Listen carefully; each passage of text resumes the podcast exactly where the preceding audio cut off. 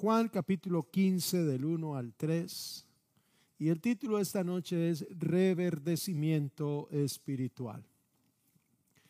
Estaba esta mañana orando y eh, el Señor puso en mi mente esa palabra, reverdecer. Y entonces he guiado eh, el bosquejo para la predicación eh, basado en ese tema, reverdecimiento espiritual. Juan 15 del, del 1 al 3 dice, yo soy la vid, dice el Señor Jesús, y mi Padre es el labrador. Todo pámpano o toda rama que en mí no lleva fruto, lo quitará, y todo el que lleva fruto, lo limpiará para que lleve más fruto. Ya vosotros estáis limpios por la palabra que os he hablado. Es decir, ya vosotros estáis limpios y preparados para dar fruto en abundancia. Señor, en esta noche te pedimos que nos bendigas con tu palabra. Háblanos, Señor, a nuestra conciencia. Bendícenos, Señor. Háblanos, Señor. Tu boca envíe, transmita palabra, palabra de vida, de poder a nuestra mente y a nuestra conciencia, a nuestra vida.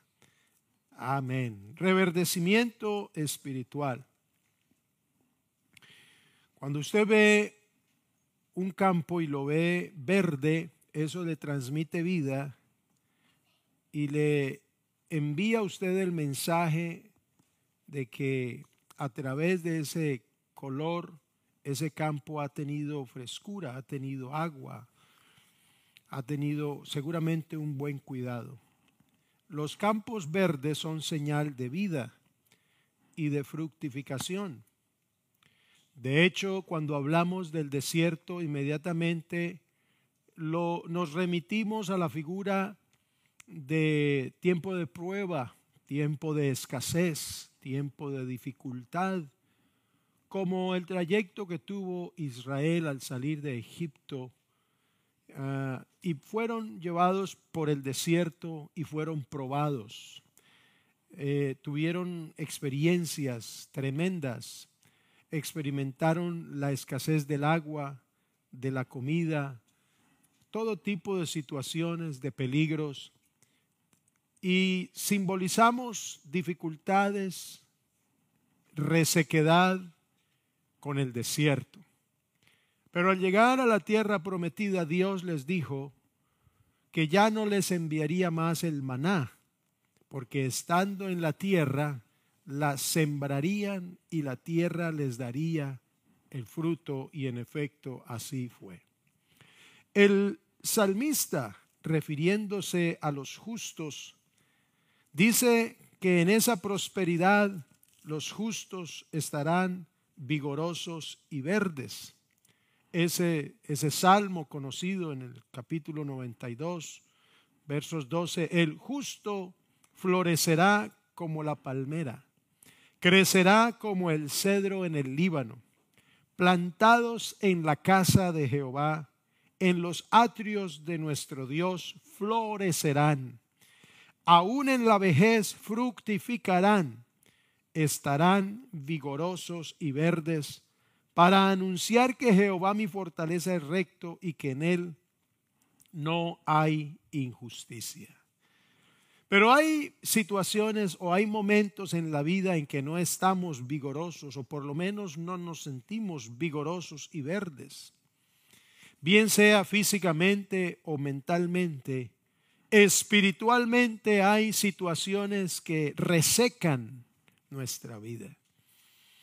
Que si nos vieran como un campo no se vería verde y fructífero, sino tal vez mm, reseco o una tierra eh, árida sin ninguna señal de fruto.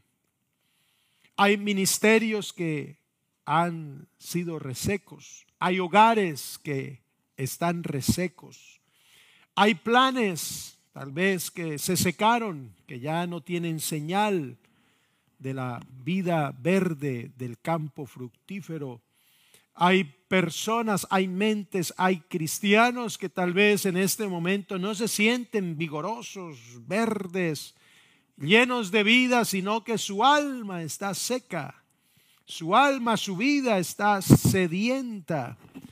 Pero la verdad es que el Espíritu Santo de Dios en esta noche puede hacer un milagro e impartir vida para que nuevamente nos sintamos vigorosos y verdes. De hecho, la palabra reverdecer quiere decir ponerse verde otra vez los campos, los plantíos que estaban secos. Pero en sentido figurado, la palabra reverdecer se toma como renovarse o tomar fuerzas. Retoñar es brotar de nuevo tallos en una planta retoñar, como, como, como el hecho de volver a vivir, de volver a multiplicarse, brotar, manifestarse la vida. Retoñar es como manifestarse de nuevo algo, como que, como que algo que aparentemente ya estaba sin vida, sin, sin esperanza de, de fruto, puede retoñar.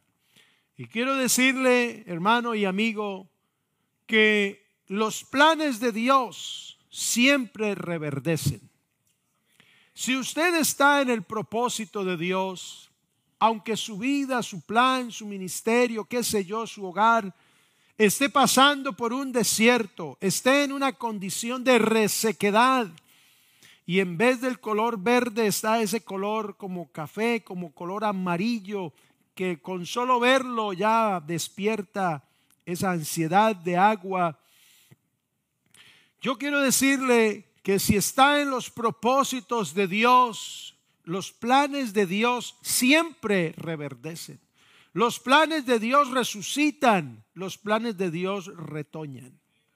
En el libro de números hay una historia, capítulos 16 y 17, que usted lo puede leer cuando Israel iba por ese desierto liderado por Moisés y se había establecido a Aarón como sacerdote principal,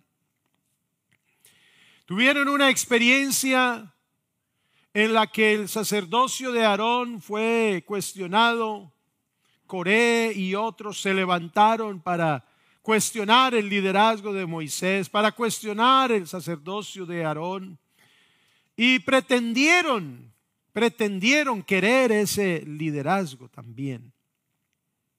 De tal manera que después de que sucede todas las consecuencias de esa rebelión, porque ninguna rebelión trae buenas consecuencias. Entonces Dios quiere dejar bien establecido su plan y Dios quiere que el pueblo tenga bien claro, bien claro tras de quién debían ir y a quién debían seguir. Dios quería que el pueblo tuviera la seguridad de que aunque iban pasando por el desierto, ese plan no era de Moisés, esa no era la idea de Aarón, era el plan de Dios mismo, era el cumplimiento de una promesa, de un compromiso que Dios había hecho.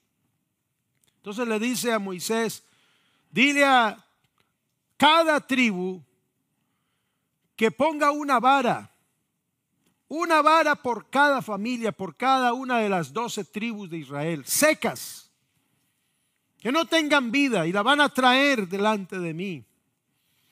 Y la vara que reverdezca, entonces esa será la señal para ustedes. Cada uno trajo su vara y la Biblia dice en el capítulo 17, verso 8 de números,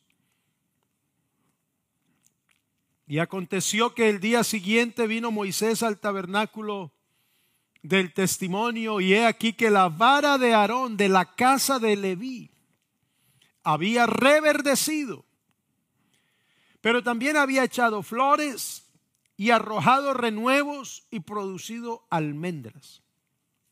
Un milagro, un milagro porque ninguna planta reverdece, retoña y da fruto de una noche a la otra, de un día al otro. Se toma su tiempo. Y además necesita estar plantado.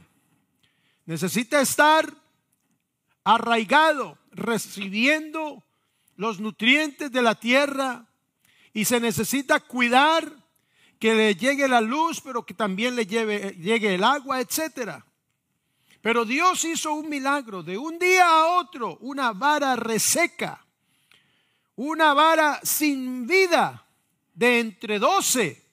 Una de ellas no solamente reverdeció, sino que floreció y se reprodujo en renuevos y, se, y fructificó produciendo almendras. Ese milagro lo usó Dios para decirle a Israel cuáles eran sus planes. Ese milagro lo usó Dios para darle señal al pueblo de Israel que lo que estaban experimentando y quién los lideraba no era por sí mismos, sino que era plan divino. Y todos debían estar plenamente convencidos y confiados en el plan de Dios y que aunque pasaran por las dificultades de ese desierto, su camino era seguro, su meta era fija y que los planes y las promesas de Dios eran firmes y que si se les prometió llegar a su propia tierra, a esa tierra llegarían, pero deberían someterse al liderazgo que Dios había establecido. No fue un simple milagro, fue el establecimiento y la firmeza del plan de Dios, porque lo que es de Dios reverdece. Lo que es de Dios se reproduce. Lo que es de Dios tiene el respaldo del Señor y se nota sobre toda circunstancia. Lo que es de Dios sale de lo regular y de lo ordinario. Lo que es de, Dios tiene el ingrediente de lo sobrenatural, de lo especial, de, de lo milagroso. De lo milagroso. Entonces la vara de Aarón que reverdeció, repito, era una confirmación del sacerdocio de Aarón que había sido puesto en cuestión por Coré y los otros que se le añadieron. Esa vara confirma de parte de Dios ese ministerio de Aarón. Pero además esa vara que reverdeció es un tipo de Cristo en su resurrección. Porque de Cristo dijeron todo lo que usted quiera que se haya dicho. Todo lo que usted se imagine, bueno y malo, se dijo de Cristo. Algunos Dijeron, este es el Hijo de Dios. Otros dijeron, este viene en nombre de los demonios de Belcebú. Algunos le dijeron profeta, a otros lo, lo trataron de embustero, de ser un farsante, de ser un mentiroso. De Cristo se ha dicho todo lo que usted quiera, pero solo Cristo ha estado en la tumba y a los tres días ha resucitado por el poder divino cosa que ningún hombre ha podido realizar, porque la resurrección es un milagro de confirmación de que Dios en Cristo es la esperanza de gloria. Es Cristo en vosotros la esperanza de la resurrección. Todos los seguidores de Cristo debieran estar firmes y confiados del ministerio de Jesucristo en su en su sacerdocio principal, porque así fue establecido por Dios mediante la resurrección de entre los muertos. Cristo fue establecido como el sumo sacerdote. El sacerdote principal que intercede por nosotros. Y todo seguidor de Cristo no tenía que tener ninguna duda de la divinidad de Cristo, de la promesa de Cristo y del plan y propósito de Cristo. Cristo era Dios. Él es Dios sobre todas las cosas. Señor y Cristo. Y su palabra es verdad, su promesa es firme. Y su tarea y su ministerio tiene fundamentos establecidos. Todo el que cree en Cristo no debe dudar de Él, porque el milagro de la resurrección así lo confirma no está aquí. Ha resucitado. Y mire lo que decían algunos de sus discípulos cuando iban por allí camino a un pueblo llamado Emaús, iban hablando entre ellos. Hombre, qué pesar. Mire esto y lo otro. Y nosotros que esperamos, no, pero se murió. Lo crucificaron. ¿Y ahora qué va a pasar de este grupo? Y nosotros que lo dejamos todo por seguirlo. Pero tenía que morirse. No se defendió. Lo crucificaron. No dijo nada. Lo colgaron. Se dejó matar. Imagínese el diálogo de esos dos discípulos de regreso después de lo acontecido. ¿Por qué se dejó matar? Pero yo no entiendo si resucitó a Lázaro, si echó fuera a los demonios, hasta el mar le, hacía caso, pero ¿por qué no se bajó de esa cruz? ¿Por qué se quedó callado? Y se les acerca Jesús y le dice, ¿qué, qué pláticas son estas que tenéis? Y tú eres el único que no sabe lo que ha pasado aquí en Jerusalén, de las cosas que han acontecido. Y él les dijo, ¿qué cosas? Pero ellos tenían sus ojos cegados. El Señor de alguna manera les impidió que lo reconocieran, pero era Cristo resucitado, andando con ellos y ellos no se habían enterado. Pues lo que pasó de Jesús Nazareno, tremendo varón, profeta, poderoso en milagros, poderoso en palabra, apoyado por Dios, reconocido por el pueblo, pero lo entregaron los sacerdotes, los líderes, los gobernantes a sentencia de muerte y le crucificaron. Y mire estas palabras.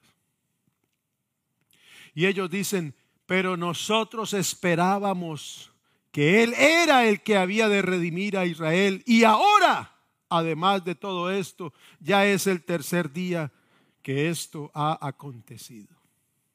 Para ellos, ese plan había muerto. Para ellos todas esas promesas y todo lo que Jesús anunció había fenecido. Era cuestión del pasado. ¿Por qué?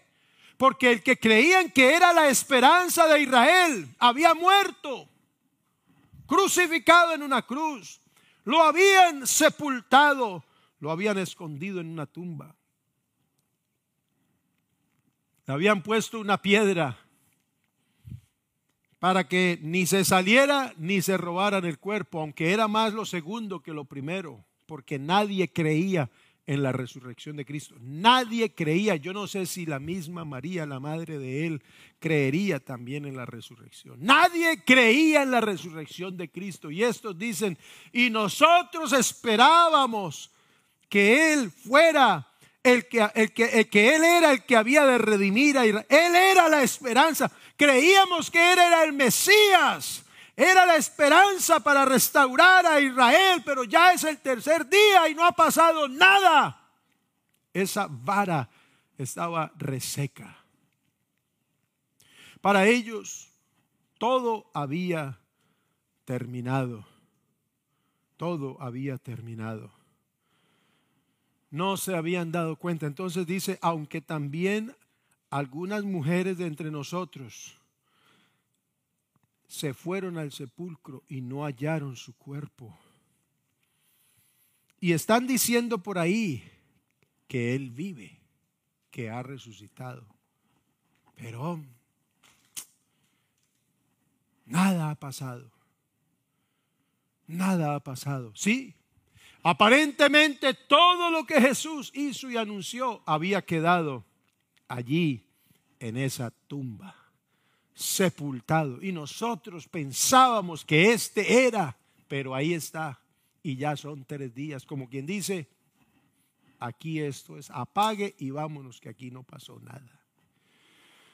Tal vez usted se ha sentido alguna vez de esa manera y ha pensado que los planes y las promesas de Dios y los pensamientos que usted tenía en Cristo, de servirle, su familia, qué sé yo,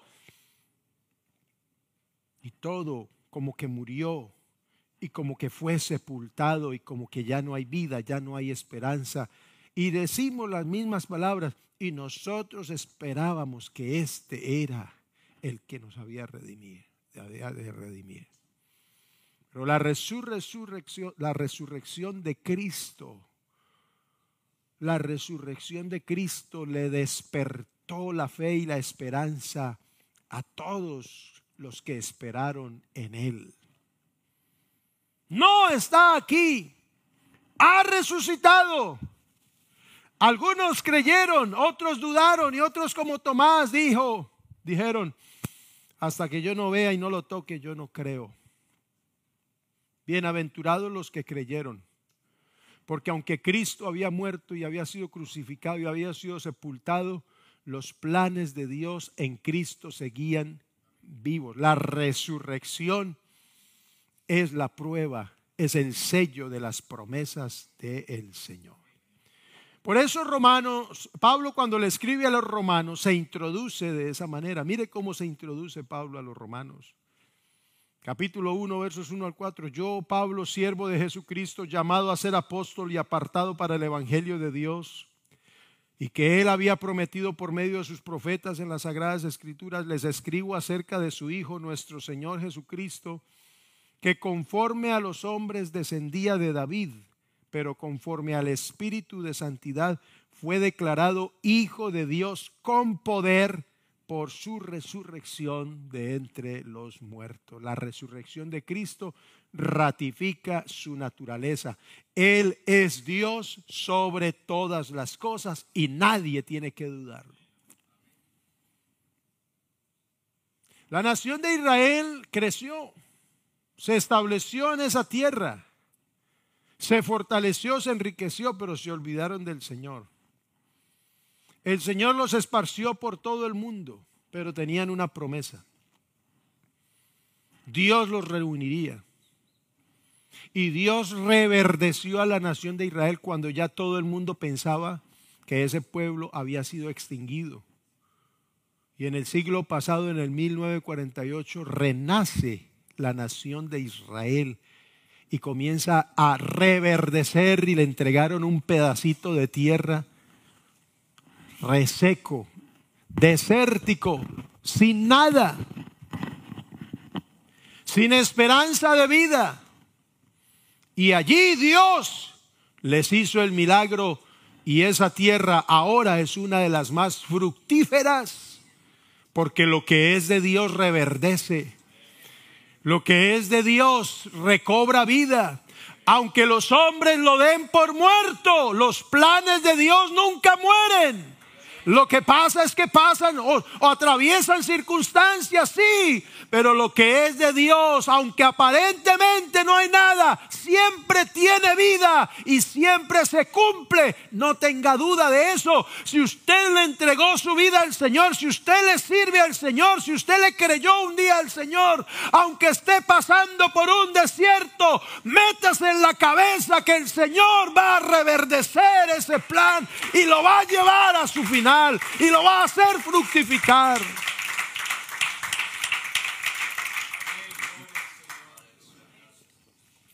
Lo que pasa es que hay que aprender las lecciones del desierto.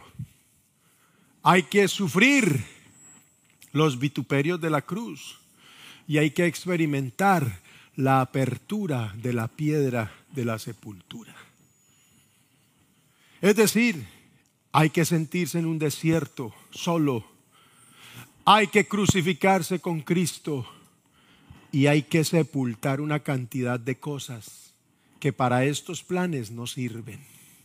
Por eso Pablo dijo, con Cristo estoy juntamente crucificado. Ya no vivo yo, he renunciado. Si usted quiere que los planes de Dios se cumplan en su vida y el propósito de Él se lleve a cabo en su vida, usted tiene que saber que hay cosas que deben quedar sepultadas. Allá quedaron los lienzos con que taparon a Jesús. Pero el cuerpo de Jesús salió vivo porque Él dijo, yo soy la, resurrección y la vida. El que cree en mí, aunque esté muerto, vivirá. Israel reverdeció en el 1948 cuando nadie creía, nadie daba un peso por el futuro de Israel. Y ahora tienen el mejor ejército, la mejor tierra y los mejores productos de la tierra. ¿Cómo llevaron el agua? ¿Cómo hicieron fructificar esa tierra? Porque le dieron la peor tierra. Pero es que Dios tiene un pacto con Israel. Dios tiene un plan y Dios no ha terminado con Israel, al igual que no ha terminado con nosotros. Los seguidores de Jesús quedaron aburridos, quedaron listos para la foto.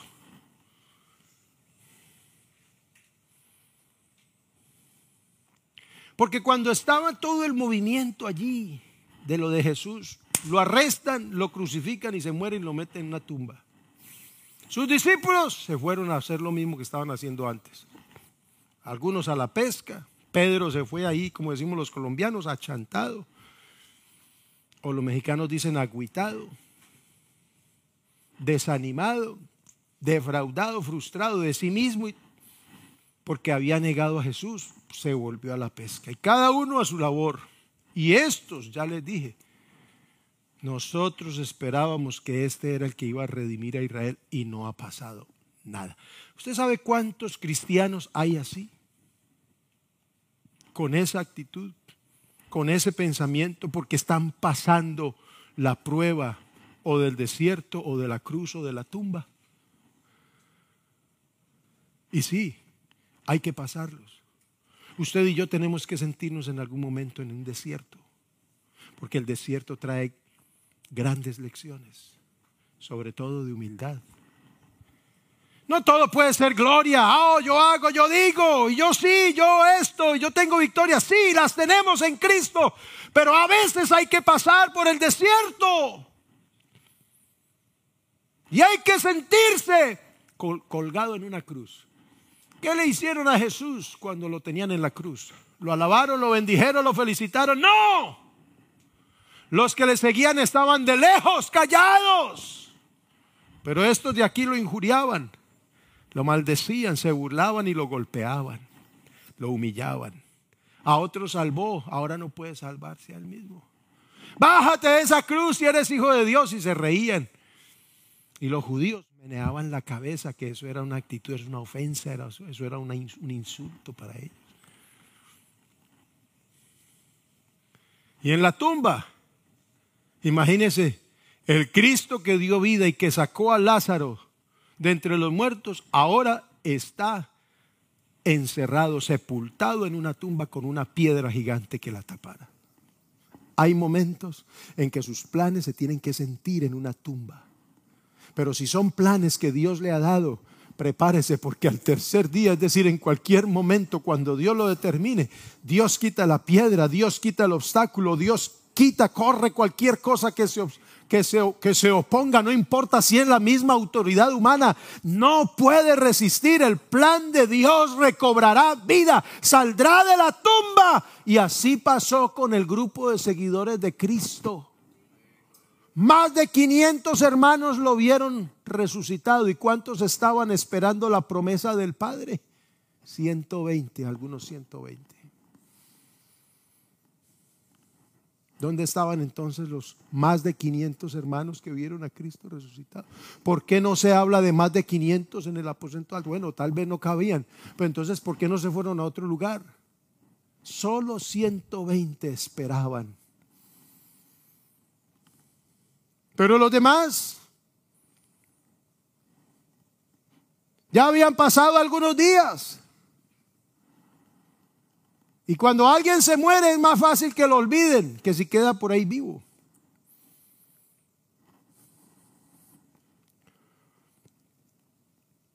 De tal manera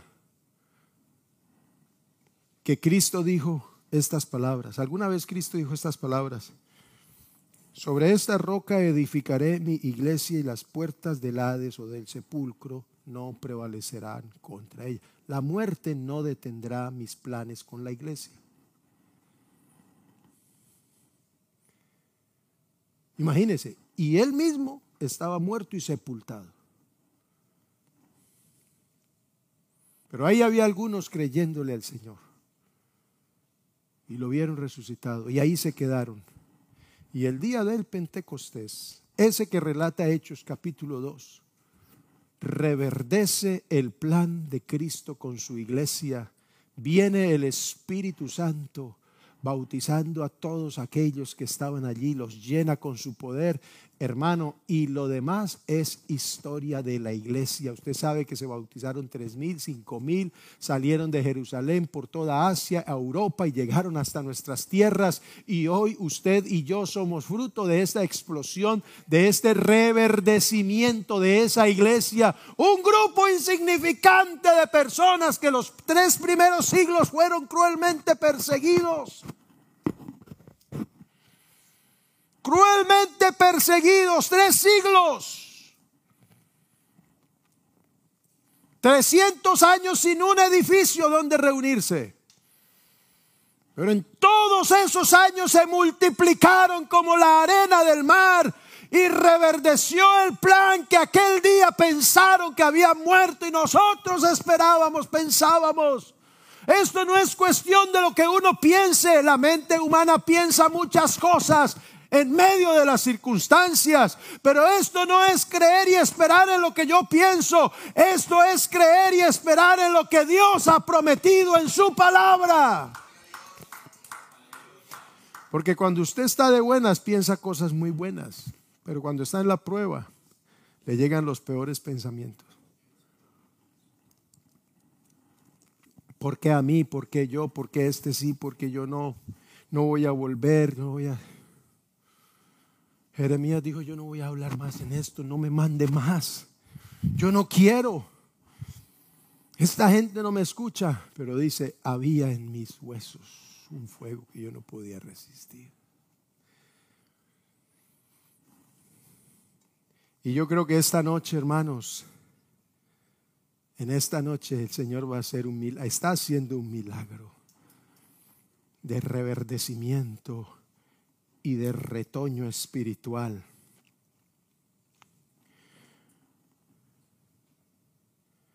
Reverdeció Israel, reverdeció la iglesia. Usted y yo también podemos reverdecer en el nombre de Jesús. No vivamos nuestra vida espiritual de una manera mecánica, rutinaria. Dejemos que el Señor haga milagros en nosotros. Entonces Job en su diálogo. Porque es que mire, las circunstancias provocan los milagros. ¿Por qué fue el milagro de la vara de Aarón que reverdeció en una noche? ¿Por qué?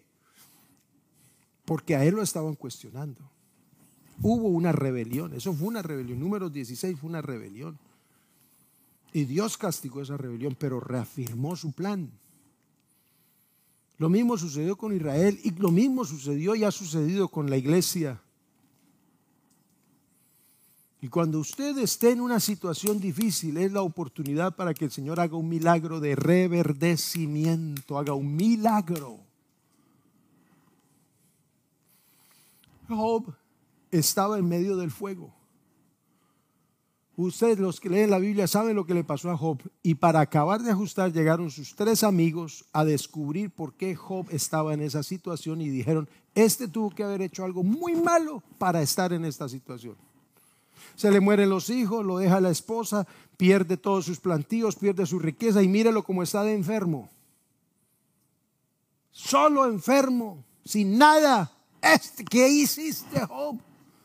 Contanos a nosotros qué cosa tenés escondida que te cayó la maldición. Y Job les dice, yo no he hecho nada. Comienzan su diálogo. Entonces Job dice estas palabras, porque si el árbol, Job 14, 7, porque si el árbol fuere cortado, aún queda de él esperanza. Retoñará aún y sus renuevos no faltarán. Si se envejeciera en la tierra su raíz, dice esta versión, aunque sus raíces hayan envejecido en la tierra y su tocón esté podrido, le dice esta versión. Si lo cortan, volverá a brotar y le saldrán nuevas ramas. Aunque sus raíces hayan envejecido y esté podrido. Podrido. ¿Quién compra un árbol podrido? ¿Quién espera algo de un árbol seco, de un tronco seco? Pero dice el verso 9, al sentir el agua renacerá y echará nuevos brotes como un árbol recién plantado. Hermano, y eso ha sido con nosotros el milagro de la salvación. Nuestra vida estaba podrida por el pecado, reseca por la maldad, alejados de Dios, raíces envejecidas, resecas, sin ninguna esperanza. Pablo lo dice, sin Dios y sin esperanza en el mundo.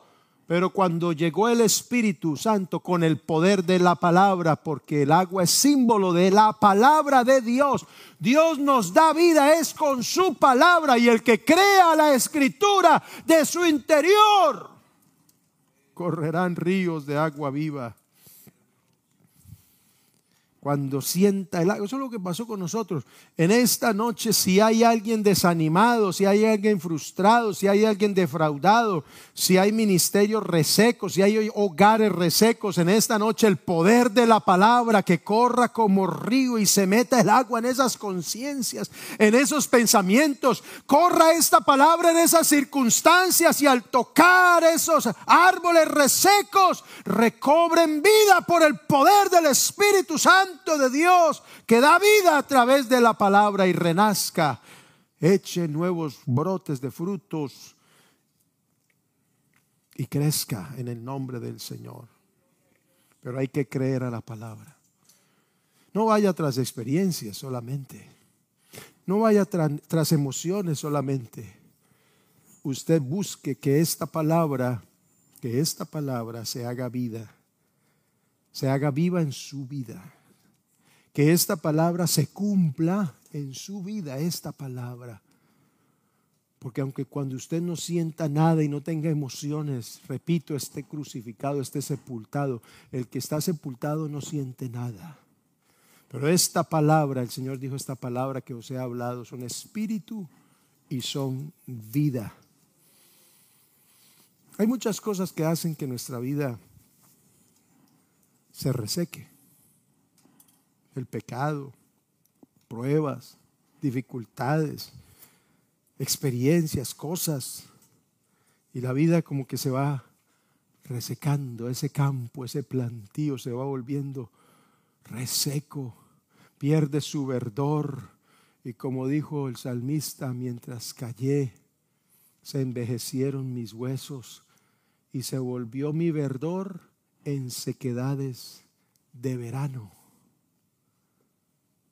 resecos, sin esperanza, sin atractivo, sin color, como que sin planes.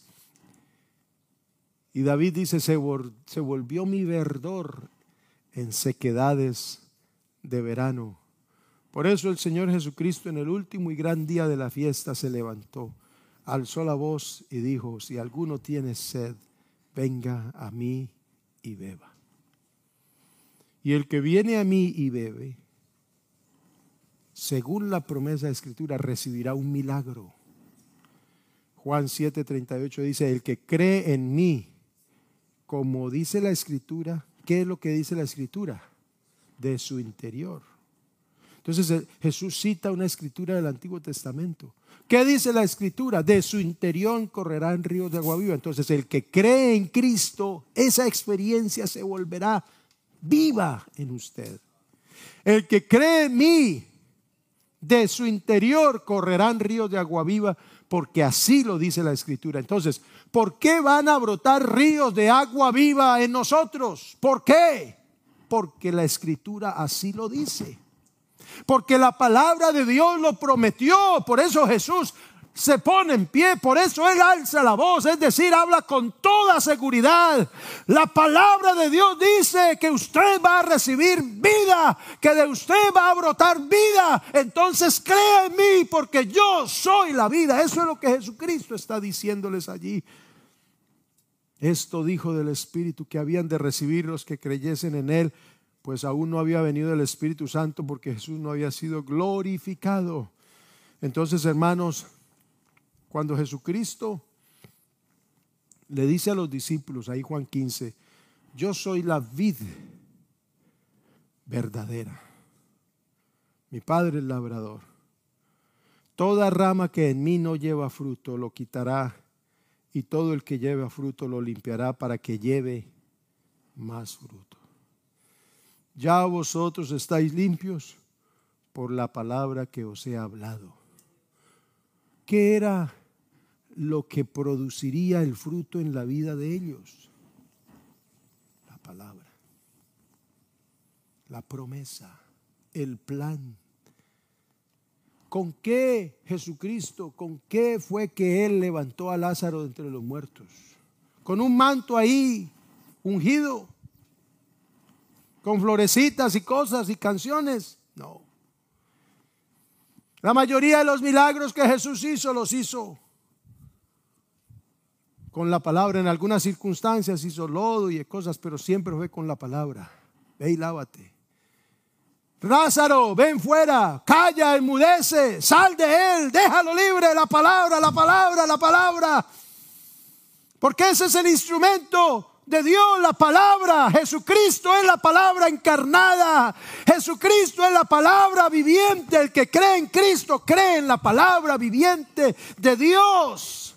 Ya vosotros estáis limpios por la palabra que os he hablado. Hermano, creámosle a la palabra, fundamentemos nuestra fe en la palabra, no en las experiencias, no en las cosas que producen emociones. Me temo que nosotros, generalizo, Estamos es pendiente de lo que produce emociones.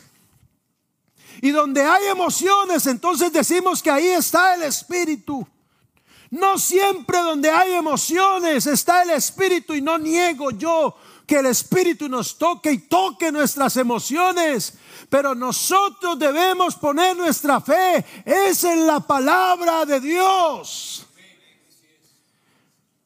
Porque aunque todo aparezca muerto, si la palabra de Dios dice que va a tener vida, la va a tener. ¿Cómo? Eso es problema de Dios. ¿Cómo nos va a dar vida? Eso es problema de Él que se comprometió a hacerlo. Él verá cómo nos da vida. Nuestro trabajo, como dice alguna de las canciones, es creer. El que cree en mí, aunque esté muerto, ¿puede un muerto creer? Pues ahí es donde está, hermano, el milagro. Que aunque las cosas aparezcan sin vida, aunque parece que todo está destruido, si Jesucristo está detrás de ese plan, hermano, eso va a reverdecer, ese plan va a retoñar y usted va a tener vida nuevamente, su familia, su hogar, sus planes, sus finanzas, qué sé yo. Pero hay que creer a la palabra. Por eso hay tanta falsa enseñanza hoy en día. Pero usted tiene que aferrarse a la palabra del Señor. Y por eso el Señor dijo estas palabras. Mire lo que dice el verso 5. Yo soy la vid y vosotros los pámpanos, el que permanece en mí. La traducción al lenguaje actual dice, el discípulo que se mantiene unido a mí. Póngalo ahí el verso 5, por favor, Juan 15, 5. Creo que es el último en la lista el discípulo que se mantiene unido a mí y con quien yo me mantengo unido es como una rama que da mucho fruto, mucho fruto. Jesús habló del fruto, de más fruto y de mucho fruto. Pero el que se mantiene unido a mí y yo a él, Dice, es como una rama que da mucho, mucho fruto. Es una, rama que rever, una vida que reverdeció, que ha retoñado y que no da un poquito de fruto, da mucho fruto. Dice, da mucho fruto. Pero si uno de ustedes se separa de mí, no podrá hacer nada. Separados de mí, nada podéis hacer. Yo le pregunto a usted, esa palabra nada, ¿a qué se circunscribe?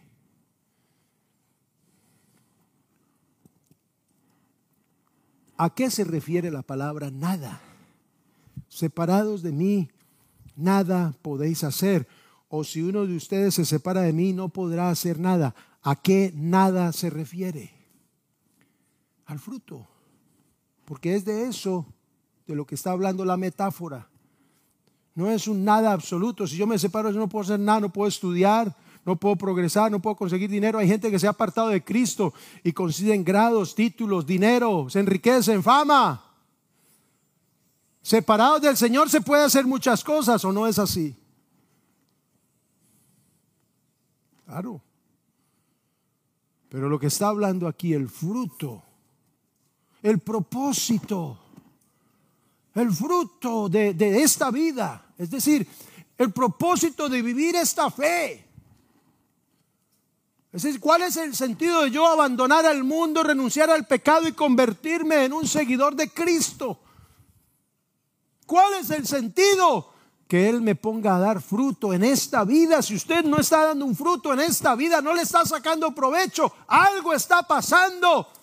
Necesita ligarse a esta palabra. Porque si no nos ligamos al Señor, esta vida cristiana no dará fruto. Por eso, hermanos, en esta noche hay milagro de reverdecimiento espiritual, lo creo, en el nombre de Jesús. Pónganse en pie, hermanos, oremos, démosle gracias a Dios por la palabra. Y digámosle al Señor, Señor, trae, trae vida.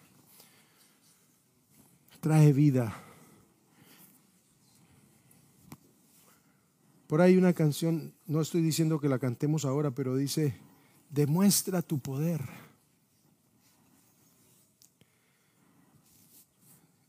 Y esa frase a, nuestro uso de nuestro lenguaje parece un poco atrevida. Demuestra tu poder, como quien dice, no, no, pero, pero hermanos, ¿cuándo es el momento en que nosotros veamos el poder de Dios?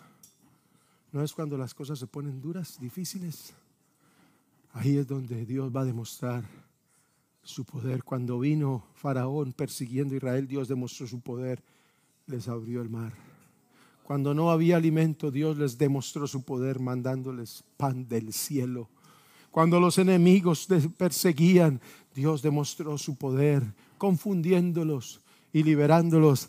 Hermano, en esta noche deje que el poder de Dios reverdezca su fe, que haya una iglesia reverdecida en el Espíritu, unos creyentes reverdecidos, no resecos, reverdecidos en la fe por el poder de la palabra. Vamos a creerle a la palabra de Dios en esta noche. Padre, gracias te damos por tu palabra.